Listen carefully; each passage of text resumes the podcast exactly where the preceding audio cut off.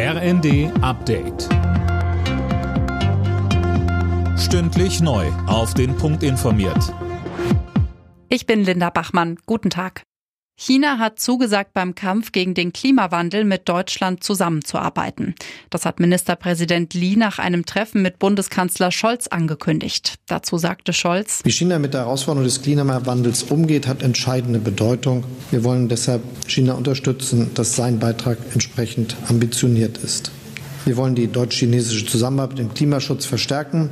Bis zu den deutsch-chinesischen Regierungskonsultationen im nächsten Jahr wollen wir ambitionierte Ziele und Arbeitsfelder unserer Zusammenarbeit vereinbaren, um die vertiefte Kooperation mit Substanz zum Erfolg zu führen. Der Deutsche Gewerkschaftsbund fordert ein Gesetz gegen die wachsende Tarifflucht.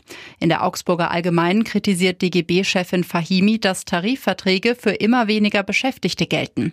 Staatliche Gelder dürften deshalb nicht an Firmen ohne Tarifvertrag und Mitbestimmung fließen.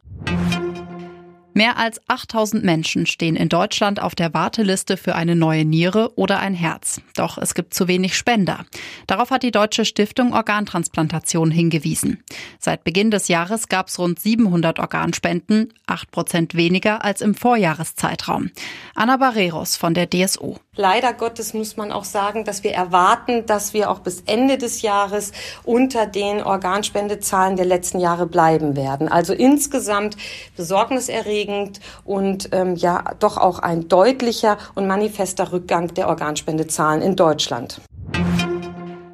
Viele Kunden der Deutschen Kreditbank wundern sich derzeit über fehlerhafte Buchungen. Grund ist eine technische Störung, so ein Sprecher der Bank. Demnach werden im Bankingportal Beträge doppelt abgebucht. Man arbeite an einer Lösung. Alle Nachrichten auf rnd.de